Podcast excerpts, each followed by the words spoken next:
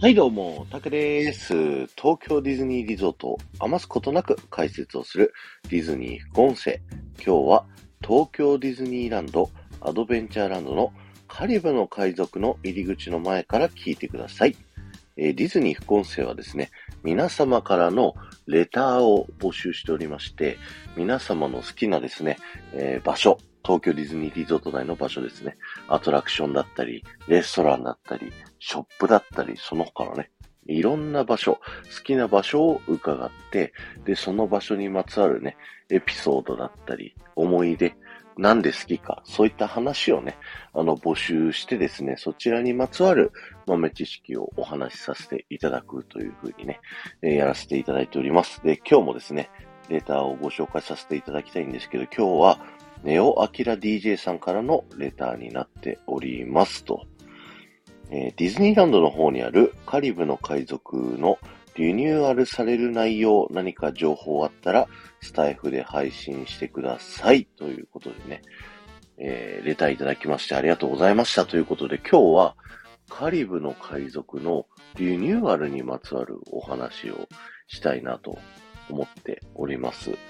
えー1983年4月の15日、東京ディズニーランドのオープンとともにですね、えーオープンしたカリブの海賊というアトラクション。このアトラクションは、えー当時ね、東京ディズニーランドの中でも一番力が入っているアトラクションでですね、アトラクションの、えー建設費っていうのが、東京ディズニーランドの全部の建設費の10分の1に入るというぐらいね、えー高い建設費、えーでした。で、このカリブの海賊っていうアトラクションはですね、ウォルト・ディズニーが亡くなる前に最後にね、こう完成まで携わっていたアトラクションということで、非常に思い入れがある、ディズニーとしてね、思い入れがあるアトラクションになっているので、えーずっとね、伝統的に世界中の、えーディズニーランドでカリブの海賊というアトラクションがあるんですけれども、えーリニューアルをね、こう定期的にやられています。なので今日はね、この紹介と、あと今後東京ディズニーランドでもこんなリニューアルがされるんじゃないかっていうね、はい、お話をさせていただきたいと思います。まず、東京ディズニーランドでのリニューアルで言うと、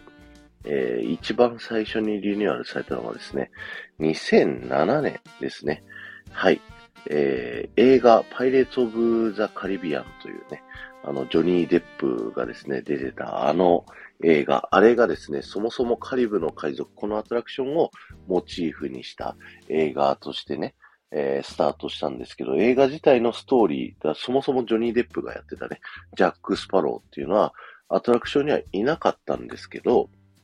それをオリジナルストーリーとして映画として公開したところですね、まあ大ヒット、超ヒットしたということでですね、じゃあこのね、えーパイレーツ・オブ・カリビアンの要素をアトラクションに逆輸入しようぜということで、2007年からですね、えーカリブの海賊にパイレーツ・オブ・カリビアンのですね、要素が加わったということで、ジョニー・デップがね、こう3箇所、え出てくるようになりました。それに伴ってですね、アトラクションのストーリーも、ジョニー・デップがですね、宝の部屋を見つけるというようなストーリーにね、若干変更がされているんですよね。で、ここまではもうすでにね、東京ディズニーランドでリニューアルされてるお話になるんですけども、ここからはですね、東京ディズニーランド、これからこういうリニューアルがもしかしたらあるんじゃないかっていうね、はい、お話をさせていただきます。はい。それがですね、なんでそういうお話ができるかっていうと、すでに海外の、えーディズニーのですね、カリブの海賊、えー日本以外全部リニューアルされている部分がありまして、2箇所ね、代表的なところをご紹介させていただきたいんですけど、一つはですね、えー海賊が女性をね、追いかけ回してぐるぐる回っているシーン。こちらですね、現在日本以外の海外ではですね、まあ女性を男性が追っかけるっていうね、まあその男女平等的な考え方としてどうなのっていうね、ところが問題視されてたらしくて、女性がですね、あの、食べ物を持っているようになってます。なので、食べ物を、えー、海賊が追いかけてるという風に、えー、してですね、まあ女性を男性が襲ってるっていうような表現から、まあ変えているっていうね。まあそもそもディズニーでね、大人から子供まで楽しめるエンターテインメントの中でそういうところがあるっていうのがどうなのっていうのが問題視されて、このシーンがね、まあちょっとリニューアルされたという風になっております。そしてもう一つのシーンがですね、まあその部屋からちょっと手前の部屋なんですけども、えー、赤い服を着た女性がね、いるシーン、皆さんわかりますでしょうか？えー、僕たちが進んでる進行方向左手側に、えー、海賊とね、その赤いドレスの女性で、他にも、え、捕まっている女性が何人もいて、で、右側を見ると、それをね、見ている海賊たちがいるっていう、そのシーンなんですけど、ここのシーンはですね、人身売買のシーンになってるんですよね。だから、えー、街で捕まえた女性たちをオークションして、えー、反対側、右側の海賊たちが、もういくらでこの女性を買うみたいな、あの、そういったことをしてるシーンなんですけど、もう、今のね、時代で言ったら、アウトじゃないですか。で、さっきも言いましたけど、子供から大人まで楽しめるディズニーというね、世界の中で、そういった人身売買というものを、えー、やっているっていうのはどうなのっていう声が、上がったことによってですね、海外だとですね、す、えー、べ、てリニューアルされております。それが、この女性自体がですね、なんと女海賊にリニューアルをされて、で、その女海賊と男の海賊でオラオラ言ってるっていう、はい、そんなシーンにね、えー、リニューアルをされております。で、これ自体は、もう、なんて言うんだろうな、レッドヘッドっていうこの女性のね、もともとオークションされてた品のいい女性から、すごい力強い海賊に変わったっていうことで、まあ昔からのね、そのウォルトの作ったカリブの海賊っていう伝統を守りたいっていうところと、やっぱ時代に合わせて変化していかなきゃいけないっていうところをね、まあいろんなこう意見がいろんなオタクの中であるんですけれども、まあ時代をね、こう考えて、このね、レッドヘッドって呼ばれてるんですけど、赤い帽子かぶってるから、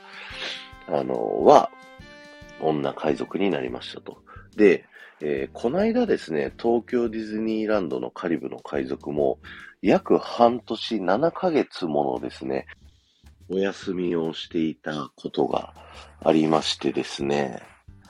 いやー、そこで、あの、オタクたちの間でもしかしたら、このレッドヘッド、だったりとか、さっきのね、食べ物のところのリニューアルがされるんじゃないかっていうふうに、オタクたちの間では言われてたんですけども、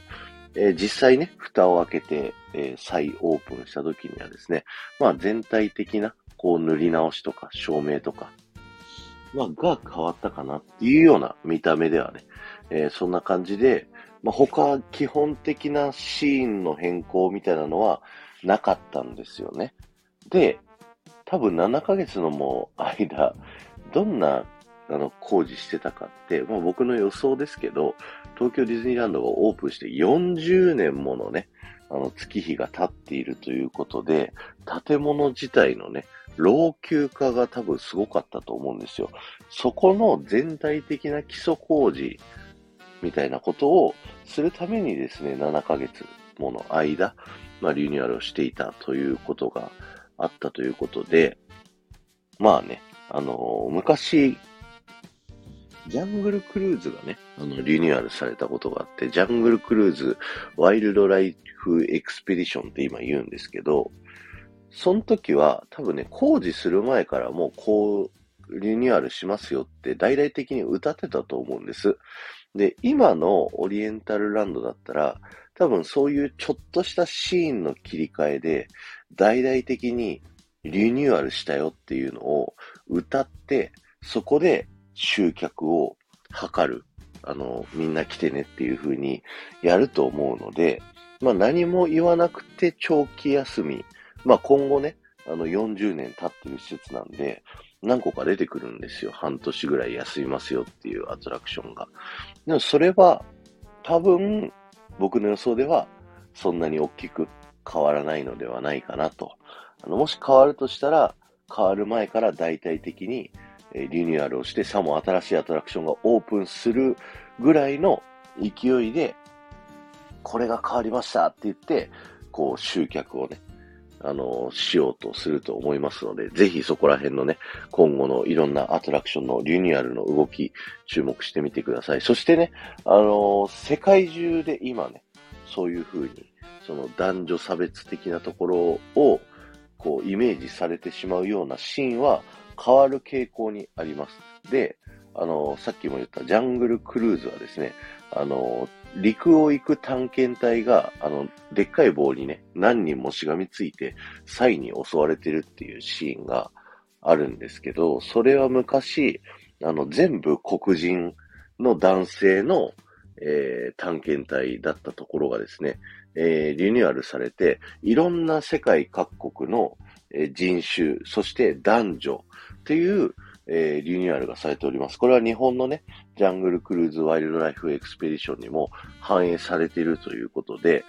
世界的に見てね、あの、そういったものは、あの、リニューアルしていくっていう傾向にあるんじゃないかなというふうに言われてますので、いつか、えー、この東京ディズニーランドにあるカリブの海賊もですね、リニューアルして、えー、レッドヘッドが海賊になったりとかもするんじゃないかなというふうに、えー、思いますので、今のね、あの、伝統あるカリブの海賊、日本しかもう見ることはできませんので、ぜひね、えー、そこを楽しんでみてはいかがでしょうか。今日は終わりです。ありがとうございました。この放送が面白いと思った方、ぜひね、ポッドキャストで聞いてる方はフォローよろしくお願いします。そして、スタンド FM で聞いてる方はフォローに加えて、さらにね、いいねだったり、コメント、打つことができますので、ぜひね、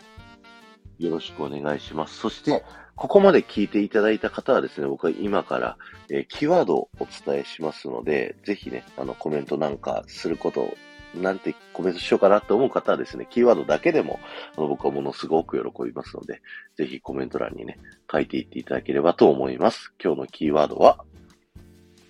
よく見ると動物たちもオークションに参加してるよということで、えー、よろしくお願いします。あとね、あの、おまけなんですけど、スプラッシュマウンテン、あの、東京ディズニーランドクリッターカントリーにあるね、スプラッシュマウンテンもですね、今、日本しかないアトラクションに、えー、なっておりまして、というのも、今、アメリカ、カリフォルニア、フロリダにあるスプラッシュマウンテンはね、あの、クローズをしてしまいまして、そこからプリンセスと魔法のキスをテーマにしたですね、あの、アトラクションにね、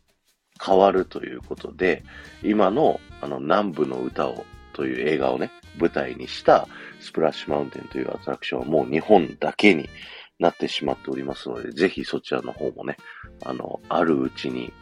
乗っておけということでね、あの、パーク内でですね、だんだんスプラッシュマウンテンのテーマソングであるジッパディドゥーダーがですね、実はちょっとずつね、消えてったりしてるんですよ。リゾートラインとかね。はい。なので、